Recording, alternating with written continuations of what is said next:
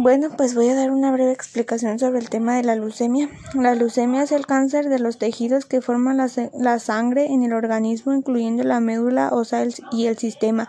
Existen muchos tipos de leucemia. Algunas formas de leucemia son más graves y más frecuentes en un niño o atrás tiene lugar principalmente en adultos. La leucemia por lo general involucra a los glóbulos blancos. Los glóbulos blancos son poderosos combatientes de infección.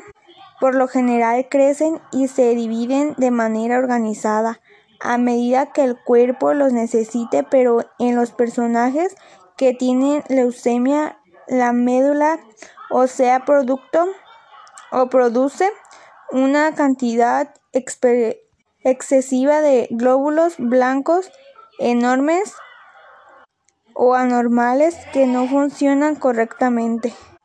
Los síntomas de la leucemia son varias según el tipo de leucemia. Según el tipo de leucemia que tengas, son los síntomas.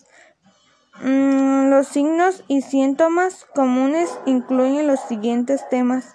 Fiebre o escalofrío fatiga, persistencia, debilidad, infecciones frecuentes o graves, pérdida de peso sin, sin intentarlo, sangrados nasales recurrentes y dolor o sensibilidad en los huesos. Tienes que consultar al médico, pide una cita con el médico si tienes esos síntomas persistentes que te, que te proponen. Síntomas de la leucemia suelen ser imposibles y poco especiales.